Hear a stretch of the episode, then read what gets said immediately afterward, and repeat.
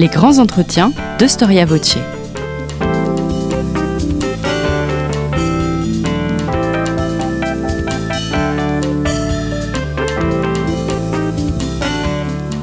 On retrouve Marie-Gwen Carichon. Bonjour et bienvenue dans ce nouveau podcast enregistré pour le dossier du numéro 94 de la revue Histoire et Civilisation, dossier consacré à la Chine mais à la Chine contemporaine. Je vous propose aujourd'hui d'entrer dans le plus grand palais du monde qui domine le pays le plus peuplé du monde. Gilles Béguin, ancien conservateur du musée Chernowski, un musée qui se trouve à Paris, un musée qui est consacré aux arts de l'Asie, évoquait la cité interdite en ces termes.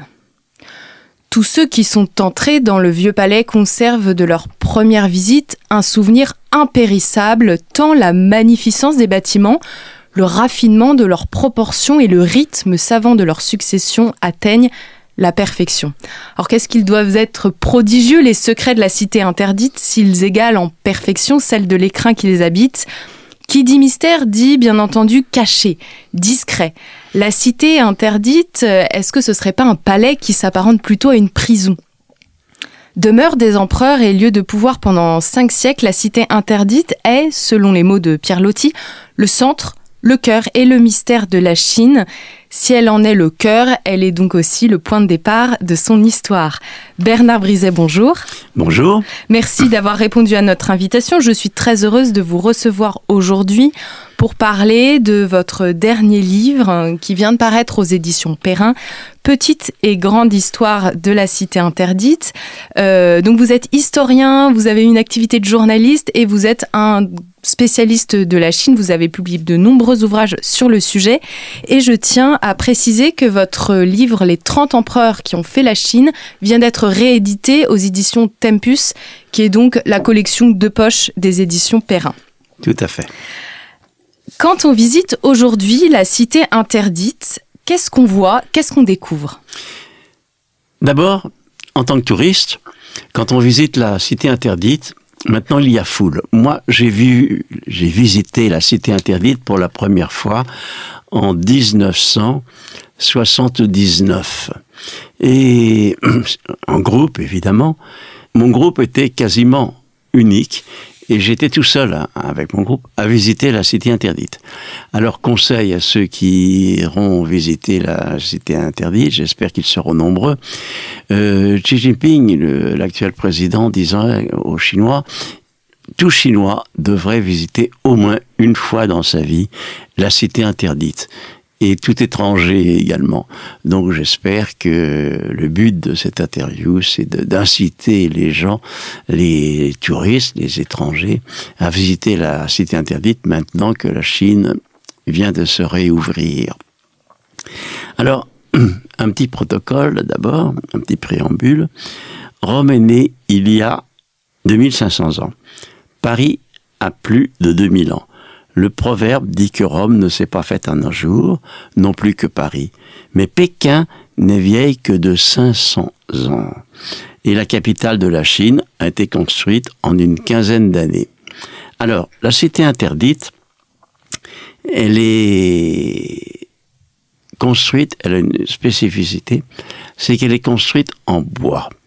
Tous ces monuments, tous ces bâtiments sont de bois ce qui est assez unique. Il y a, sur le plan décoratif, des escaliers, des terrasses qui sont en marbre.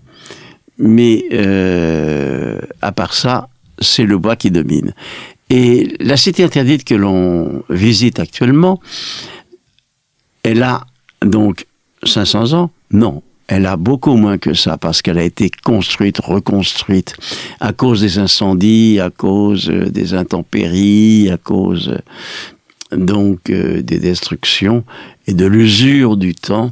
Donc, ce qu'on voit de la cité interdite actuellement, c'est du neuf ou quasiment du, du pas très vieux. Mais peu importe, ça a été reconstruite, elle a été reconstruite de multiples fois, mais euh, sans jamais altérer la construction initiale. Oui, vous dites d'ailleurs que la cité interdite apparaît comme le résultat de plusieurs milliers d'années de développement et de techniques architecturales. Absolument. Les... La cité interdite, c'est un, un chef-d'œuvre architectural. Et si vous cherchez dans l'histoire, quelle est, elle a deux spécificités. Elle est en bois d'abord, et deuxièmement, elle est récente. Et surtout, c'est un chef-d'œuvre architectural. Et on va en venir donc. Euh, mais je voudrais préciser que le titre du livre d'abord, c'est Petite et grande histoire de la cité interdite. Parce que on connaît mal la cité interdite. Euh, il y a peu de livres qui en parlent. Et euh, souvent, c'est pour la glorifier, la magnifier, la célébrer, alors que, en fait, il existe une petite histoire de la cité interdite, et c'est l'objet de ce livre qui donc euh, invite le lecteur à pénétrer dans les coulisses, un petit peu dans les secrets de la cité interdite. Car son histoire n'est pas toute rose, elle est noire presque. Et là, vous avez eu la bonne idée de, euh, de citer quelques auteurs qui ont écrit sur la cité interdite. Euh, J'en rajouterai un autre qui s'appelle Simon Less, le fameux Pierre Rixman.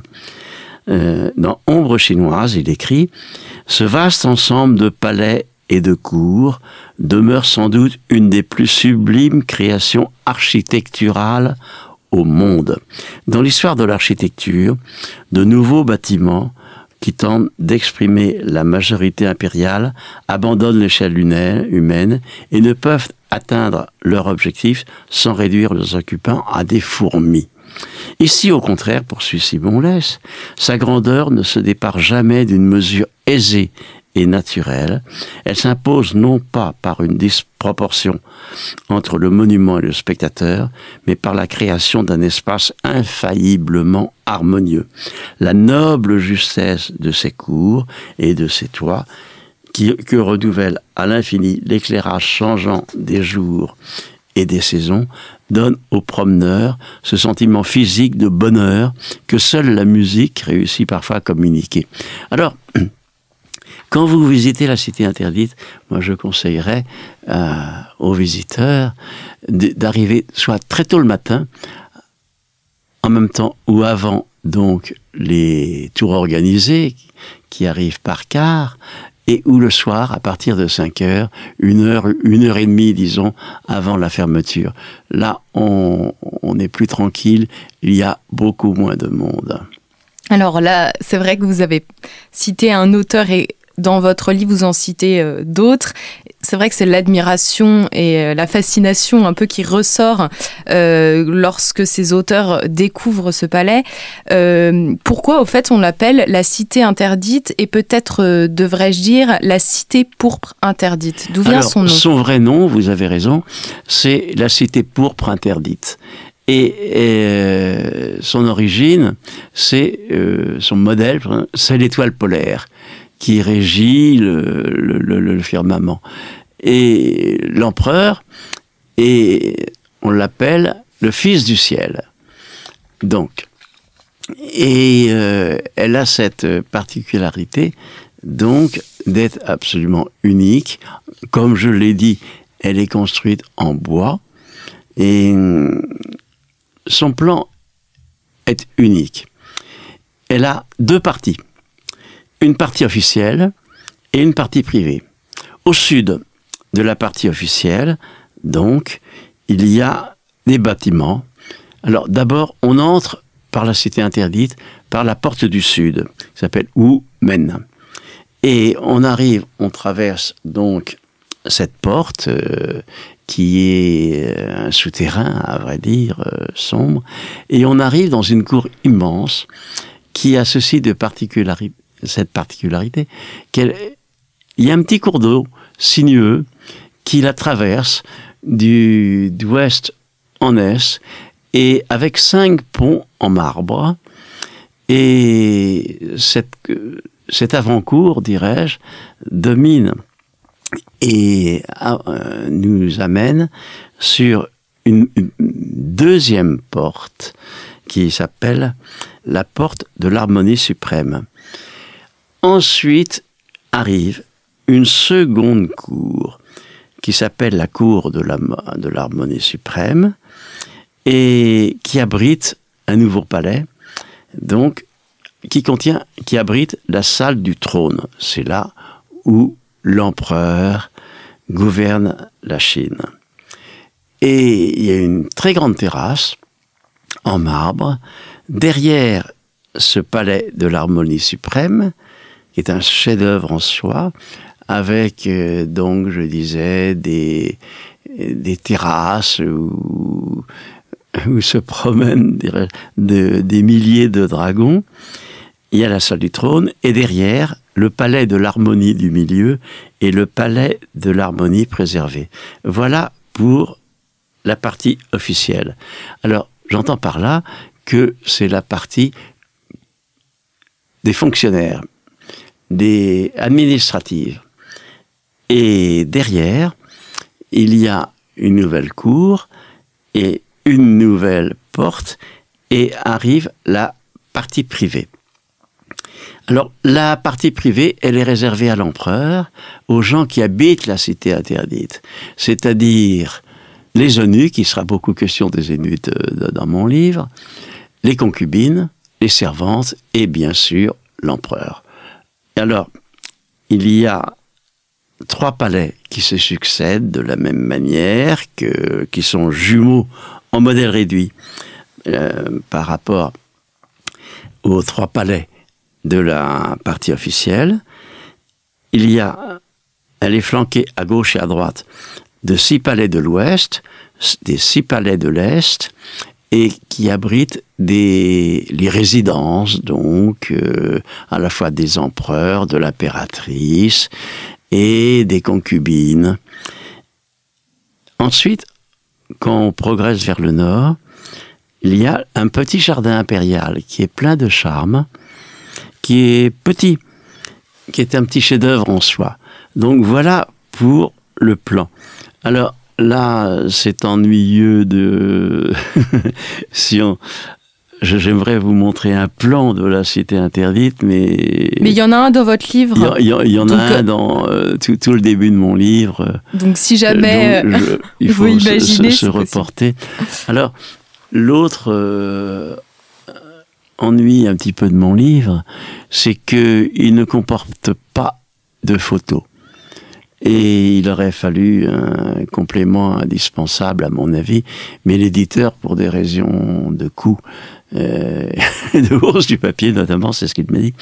Euh, donc je voudrais inciter les gens qui achèteront mon livre à le compléter par des livres d'art qui sont un peu coûteux, alors notamment des catalogues euh, sur des expositions qui sont tenues à Paris, au Grand Palais, au Petit Palais, et euh, donc des catalogues, dont le premier euh, livre sur la cité interdite illustré date des débuts des années 1990 et sur la cité interdite. Et donc, je conseille, si possible, de s'armer donc d'un livre d'art.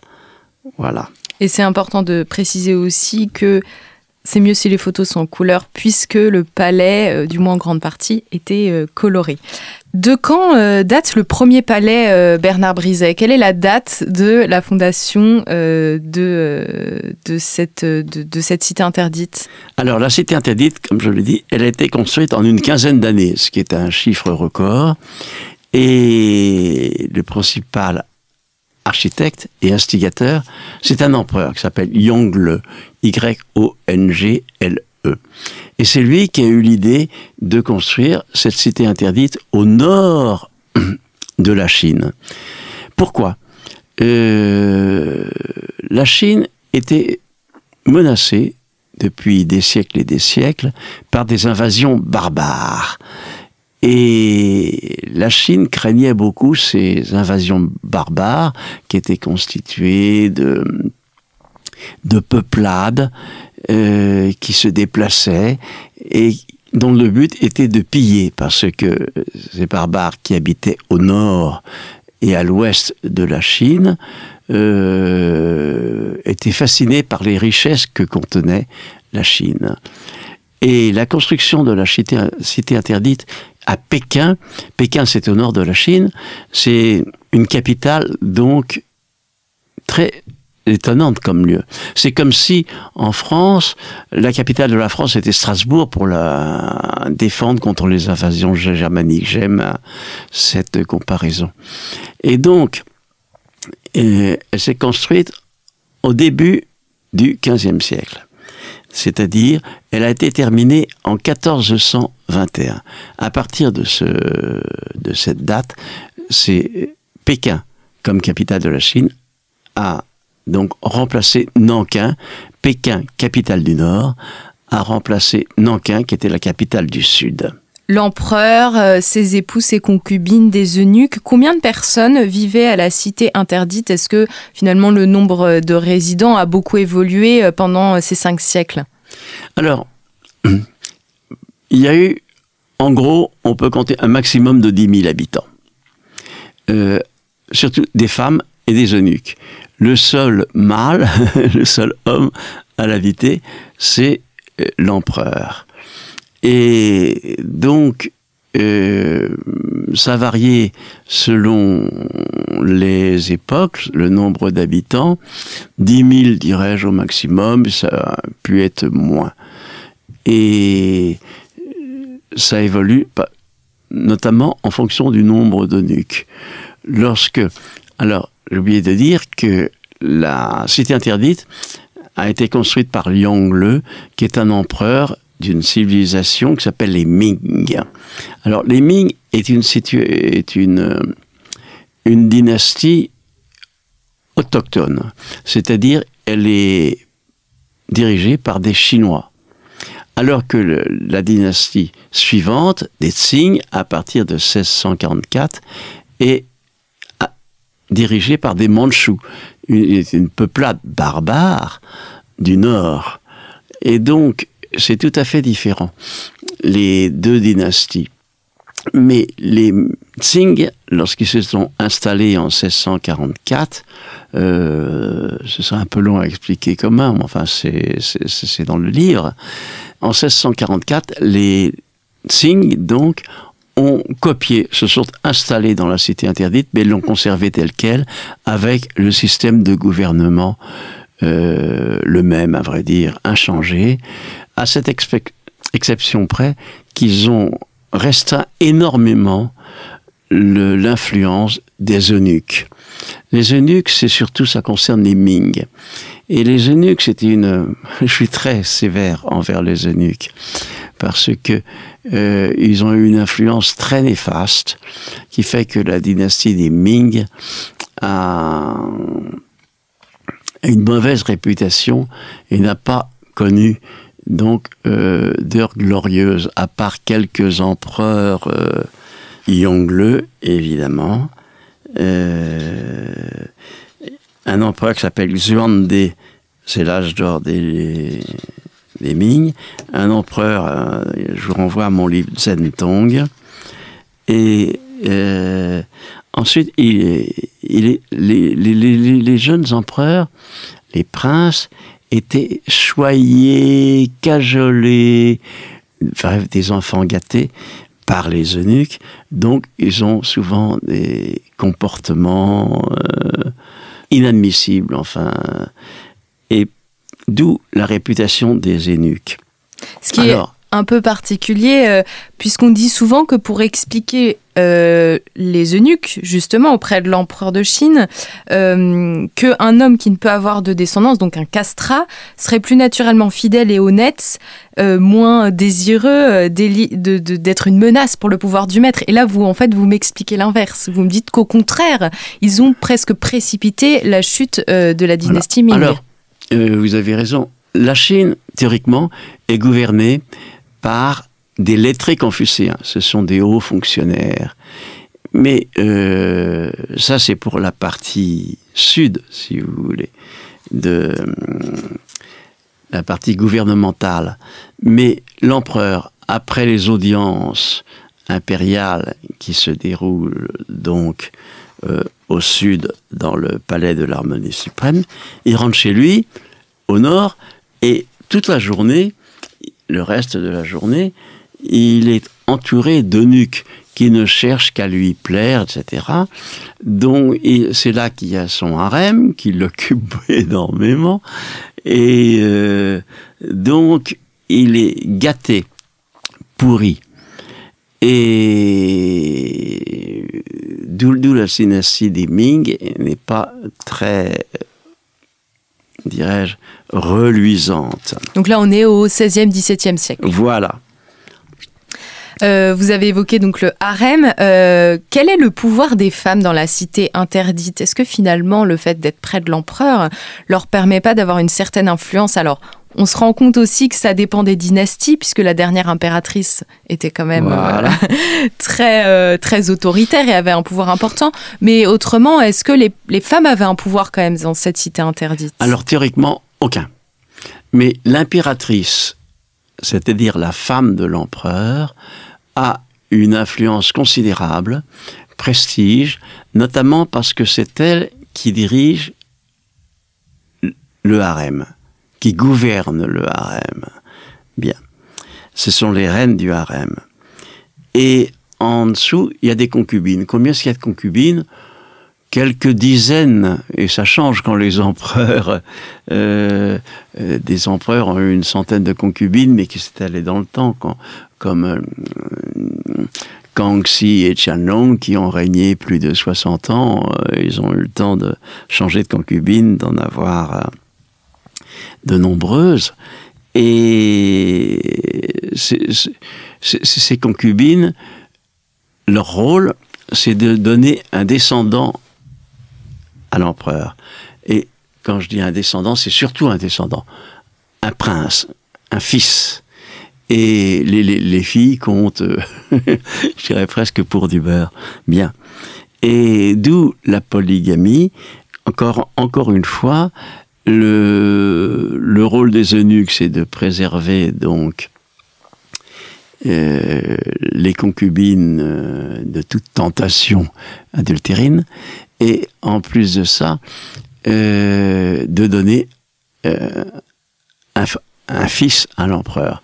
Et une fois qu'une concubine a donné un fils à l'empereur, elle, elle devient numéro 2 derrière l'impératrice en titre. Et elle, elle a une influence. Mais autrement, euh, les, les, les, les, empereurs ont été omnibilés par le souvenir, dans les dynasties précédentes, de la famille des concubines qui prenait de l'importance, etc. Donc, euh, sous les Ming et les Tsing, on a, euh, on les a éliminés, si vous voulez, empêchés de, d'avoir des contacts avec l'extérieur. Donc l'influence des femmes, sauf exception, et ça se termine, comme vous l'avez dit, par Cixi, nous y viendrons, donc est la dernière impératrice douairière, c'est-à-dire mère d'empereur, une impératrice douairière, et l'impératrice douairière ont une influence euh, également considérable. Donc c'est une bonne question sur l'influence des femmes à la cité interdite. Alors vous dites que euh, elles rentraient dans la cité interdite et après elles ne ressortaient plus les concubines. On sent que c'est c'est vrai que ça s'apparente un peu à une prison comme palais.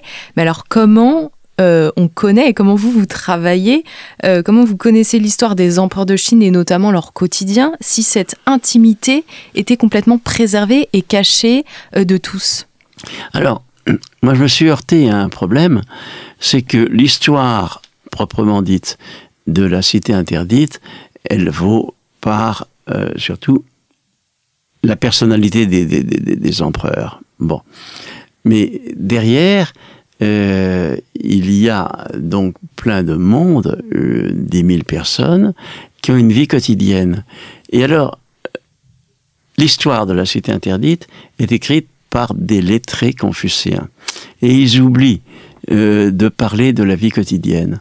Et pour moi, ça a été un problème, euh, parce que j'aurais aimé m'étendre davantage. Bien sûr, j'ai tout, euh, plus, plusieurs chapitres sur la vie quotidienne. Et mais c'est parfaitement. Alors qu'il existe des des archives inexploitées, inexplorées. Et euh, j'attends peut-être que ça arrivera un jour que les historiens chinois qui répugnent à cela euh, décrivent la vie quotidienne donc euh, au sein de la cité interdite. Alors là, je vous renvoie à, différents chapitres. Et je suppose que la vie des empereurs a été écrite par des biographes, mais qu'il devait être délicat de critiquer l'empereur et de critiquer son mode de ah, vie il n'en est quand pas on question. habitait euh, auprès de l'empereur. Pour, pour, les biographes, euh, donc euh, les, les, les, lettrés, le, le, Fils du ciel est irréprochable. Donc toute l'histoire de la Chine que l'on doit donc à ces biographes est une histoire idéale. D'où mon livre, et c'est en cela qu'il est important, dirais-je modestement, c'est que il est intitulé Petite et grande histoire. La grande histoire, on la connaît. La petite histoire, moi j'hésitais longtemps avant de chercher, de trouver un titre. C'est la, la, la, petite histoire, c'est ce qu'il y a de nouveau, si vous voulez, dans, dans, dans mon livre, c'est que elle a la, la, petite histoire, euh, dès, dès, que j'ai pu, je l'ai écrite. Et la petite histoire, notamment, je parle beaucoup d'un empereur à la fin de la dynastie des Ming, un empereur qui s'appelle Wan Li. Wan Li, vous allez peut-être me poser une question sur euh, l'empereur Wan Li. Euh, c'est un empereur feignant. C'est-à-dire que il répugne à assumer sa charge et ses devoirs d'empereur. Et c'est un cas pathologique. Et il se consacre, il fait rien. Il se consacre à son harem, à son harem. Il est presque impotent, il est énorme, donc euh, et il est, dirais-je, obsédé sexuel, si vous voulez, il ne pense qu'au sexe et à se faire construire un tombeau. Et il va régner longtemps, et la cour euh, va coûter une fortune, et euh, Wan Li, qui a régné, il est mort euh, en, 1720, elle amorce son déclin. Le, déclin a duré 20 à 30 ans. Et il se fait enterrer dans son tombeau. Je pensais au, à l'empereur Zheng Tung euh, que vous évoquez. Donc là, on est toujours dans la dynastie Ming pour que nos auditeurs situent un petit peu. Euh, en fait, il est, il est fait prisonnier par l'empereur Zheng Tung. Zheng Tung, ah, il est fait prisonnier par les Mongols, c'est ce que vous expliquez. Euh, il est remplacé par son frère, puis revient à Pékin. Euh, mais Pékin qui avait refusé de payer la rançon, et donc il revient dans un simple palanquin tiré par deux chevaux. Et pourtant, les empereurs sont des figures sacrées. Ils semblent être euh, destitués facilement. Comment vous expliquez ce paradoxe Zhentong, il a eu deux vies. poussé par les eunuques, il a déclaré la guerre aux, barbares, donc euh, à l'est de, la Chine. Et une expédition très mal organisée, euh, confiée aux eunuques, il a été fait prisonnier. Mais il a été remplacé à Pékin par son frère. Alors, prisonnier, ses ravisseurs voulaient une euh, rançon, mais il valait plus rien. C'est pour ça qu'il a été renvoyé euh, sur un simple palanquin avec deux, chevaux. Parce qu'à partir du moment où l'empereur n'est plus dans la cité interdite, il perd de son sacré, en fait. Il, a perdu son pouvoir, puisqu'il a été remplacé. Et il va revenir à Pékin, il va être prisonnier. L'empereur, en titre, son frère, meurt, donc il redevient empereur. Zentong. Donc, comme je le dis, sa vie est un roman et qui mérite euh, d'être euh, narré comme tel. Et Zentong est, un cas spécial.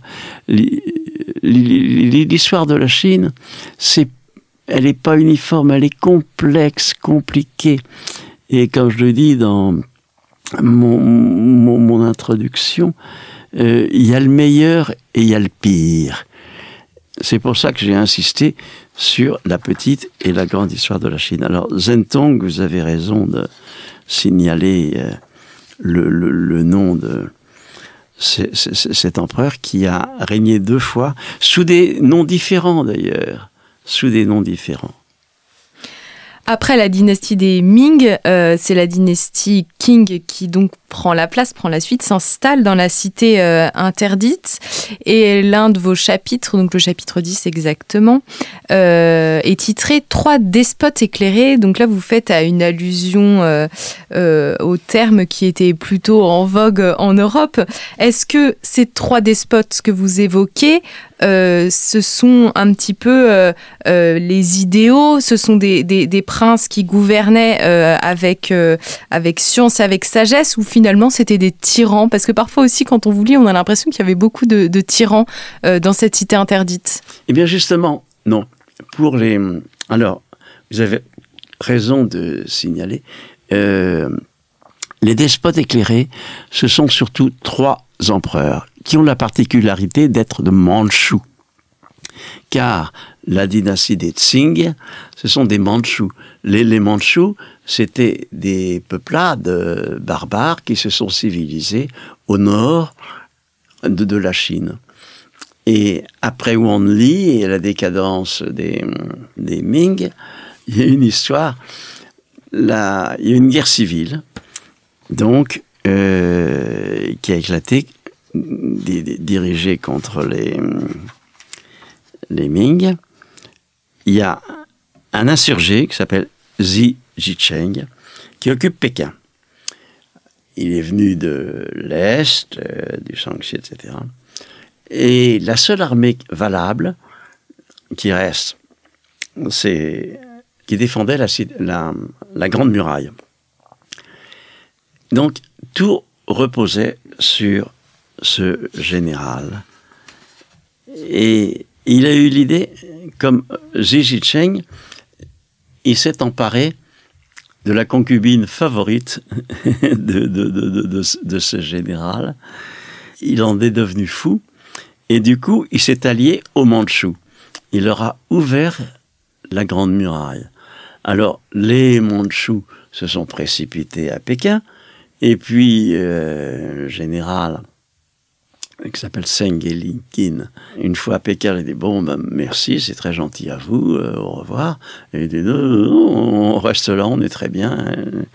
Et donc, euh, euh, c'est comme ça qu'ils se sont installés. Et il a terminé par, il a été comblé d'honneur dans un premier temps. Ensuite, il s'est révolté contre les Qing. Tout ça, c'est une, histoire passionnante. Alors, les trois despotes éclairés, ce sont, ont cette particularité, c'est que ils s'appellent Kangxi, Yongzhen, son fils, et Tiannong, son petit-fils. Et il ne faut pas oublier que ce ne sont pas des Han, des Sinois Han, c'est-à-dire euh, comme des, des, des, des Français, c'est comme si c'était des Allemands.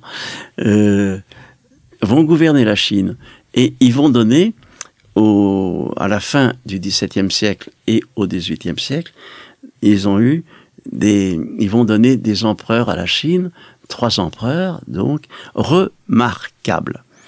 Et ce sont des donc encore une fois, ce ne sont pas des Han, mais des Mandchous, des étrangers qui vont régner sur la Chine. Alors les Chinois, les historiens sont un peu gênés pour évoquer tous ces euh, les, les, les, mérites et les bienfaits de ces trois despotes éclairés, mais euh, bon, ils sont bien obligés de, de, de, de, les célébrer. Et donc, euh, Kangxi, non. Moi, si on me demande, comme j'ai écrit un livre donc sur euh, les empereurs de Chine, euh, quel est mon souverain préféré, celui que je préfère, celui que j'estime le plus, c'est Kangxi. Alors là, je, je, renvoie à mes chapitres sur euh, Kangxi. Il a eu un fils qui s'appelle Yongzhen et un petit-fils qui s'appelle Tianlong. Et Kangxi, il a choisi Yongzhen, sans doute, c'est ce que pensent les historiens, parce qu'il a, à cause du petit-fils, Tianlong, en disant celui-là, il est remarquable, ce fera un excellent empereur. Donc, il y a eu un règne assez bref, enfin très long, de Kangxi, près de 60 années, un règne assez bref de Yongzheng et un, long règne également de Qianlong. Alors, Qianlong, c'est un empereur également, c'est un lettré. C'est ce que j'appelle l'acmé de la dynastie, c'est le, sommet, euh, le pinacle de, de, la dynastie des Tsing. Avec, euh, c'est là où il y a les jésuites qui sont à la cour euh, de Pékin, notamment Castiglione, qui était un architecte, décorateur, et également peintre. Et alors, il a, vécu trop longtemps. C'est que c'est intéressant. Long a vécu trop longtemps, il a eu de multiples épouses, concubines, etc. Mais il, euh, à la fin, il était devenu un peu sénile. Bon.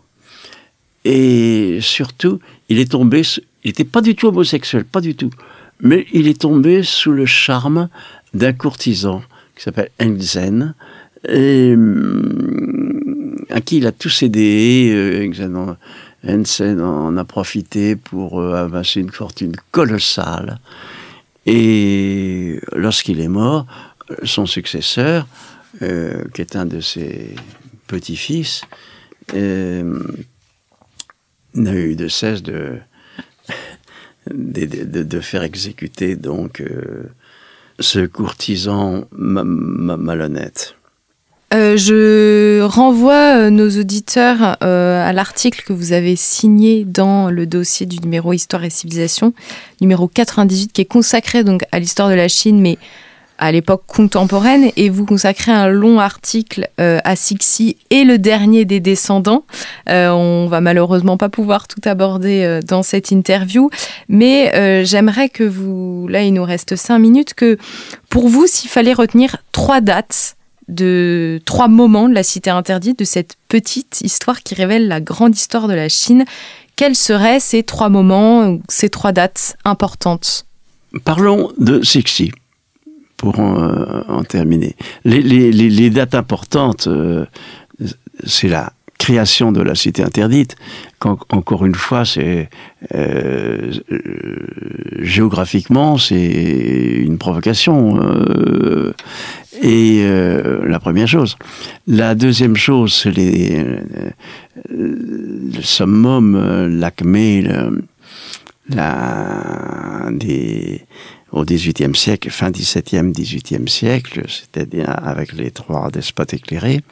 Ensuite, au XIXe siècle, c'est une décadence.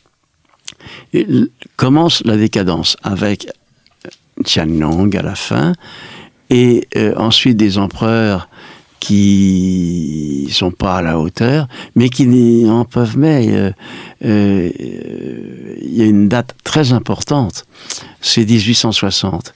Si vous lisez les, journaux même aujourd'hui euh, consacrés à Xi Jinping, ils parlent tous des guerres de l'opium, c'est-à-dire la Chine a perdu sa souveraineté, son indépendance, qui est passée dans les mains des Anglais, des Français, et de toutes les des japonais, de toutes les nationalités étrangères.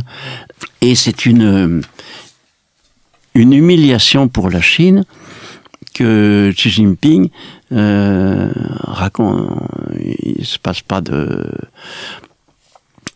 ça s'est terminé par le sac du palais d'été dont je parlais au début.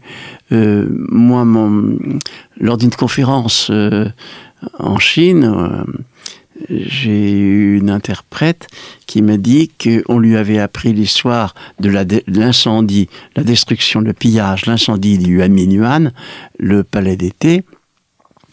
Euh, euh, on lui avait enseigné ça à l'âge de 8 ans. Oui, ça, leur reste. un- C'est un traumatisme un- pour un euh, les traumatisme. Chinois Et ils s'en servent sur le plan de la propagande. Moi, si mon livre, euh, mon premier livre sur le sac du palais d'été a si bien marché en Chine, puisque c'est vendu à près de 300 000 exemplaires, euh, c'est le fruit de la, propa- de la propagande. Quoi. C'est, euh, je m'en félicite, mais enfin. euh, donc, bon, re- re- re- revenons à Sixi. Alors, Sixi, elle arrive au pouvoir d'une drôle de manière. Il y a un empereur qui s'appelle euh, Xianfei et il est homosexuel. Et elle, elle est toute concubine et je ne sais pas comment elle se dérouille. Elle réussit à se faire faire un enfant, un prince, un garçon par l'empereur. Du coup, euh, elle devient numéro 2 des, des- femmes euh, après l'impératrice. Et donc, c'est une, c'est un fruit du harem. Elle est, elle a du charme. Elle est toute petite et surtout, elle a, elle est arrivée à la cité interdite comme concubine, euh, ignare. Et les eunuques s'aperçoivent, découvrent qu'elle est très intelligente, très studieuse, qu'elle elle veut apprendre. Elle devient donc concubine de l'empereur et elle apprend à gouverner en même temps. Bon, l'empereur, il meurt en 1861. Et elle, elle élimine les rivaux et avec un- une méthode absolument extraordinaire, elle s'arrange pour qu'il y ait toujours un empereur. Elle, elle est impératrice douairière, c'est-à-dire mère d'empereur, elle l'est à vie. Et elle euh, s'entoure, elle, elle fait sacrer empereur des enfants. Comme ça, elle, elle est régente. Et elle va gouverner la Chine pendant près de 50 ans, 47 ans, de 1800 euh, donc 61 à 1911, date de la fin de, de, de- de la dynastie. Et alors, elle a des tas de qualités. Moi, je dis que c'est une- la, Chine euh, du 19e siècle. Elle a deux choses importantes qui s'y passent, c'est la cité interdite et l'impératrice Sixi. Alors, l'impératrice Sixi, euh, donc, elle est habile, elle sait diviser, elle sait charmer. euh, c'est un miracle qu'elle ait réussi à, gouverner en tant que régente, en tant qu'impératrice douairière, qu'elle ait ré- réussi à gouverner la Chine pendant tant d'années. Et elle a été très critiquée euh, par- par les biographes qui actuellement ont tendance à la réhabiliter un petit peu, donc à redorer son blason. Un, un bon exemple euh, justement d'une femme qui a fait carrière en quelque sorte dans la cité Voilà. interdite. Et vous, évidemment, vous consacrez un chapitre sur euh, cette grande régente, si je peux l'appeler ainsi, euh, dans votre livre et dans euh, le numéro 94 de la revue Histoire et Civilisation, qui est un dossier donc consacré à la Chine et euh, au dernier empereur. Et c'est la fin de, de notre interview, euh, Bernard Briset. Merci d'avoir répondu euh, à nos questions. Évidemment, on n'a pas pu tout dire, mais dans votre livre, on peut compléter euh, cette histoire de la Chine qui est passionnante. Et c'est vrai que partir de ce palais nous permet de comprendre aussi euh, l'histoire d'un très grand pays très peuplé. Et euh, vous avez également, je, je rappelle, donc publié d'autres livres sur la Chine. Et je voudrais citer les 30 empereurs qui ont fait la Chine. Donc un livre qui est sorti il y a quelques années et qui vient d'être réédité donc aux éditions dans la collection Tom Puce, qui est la collection de poche des éditions Perrin. Merci à toutes et à tous pour votre écoute et pour votre fidélité. Je vous dis à très bientôt pour une nouvelle, euh, un nouveau podcast de grands entretiens.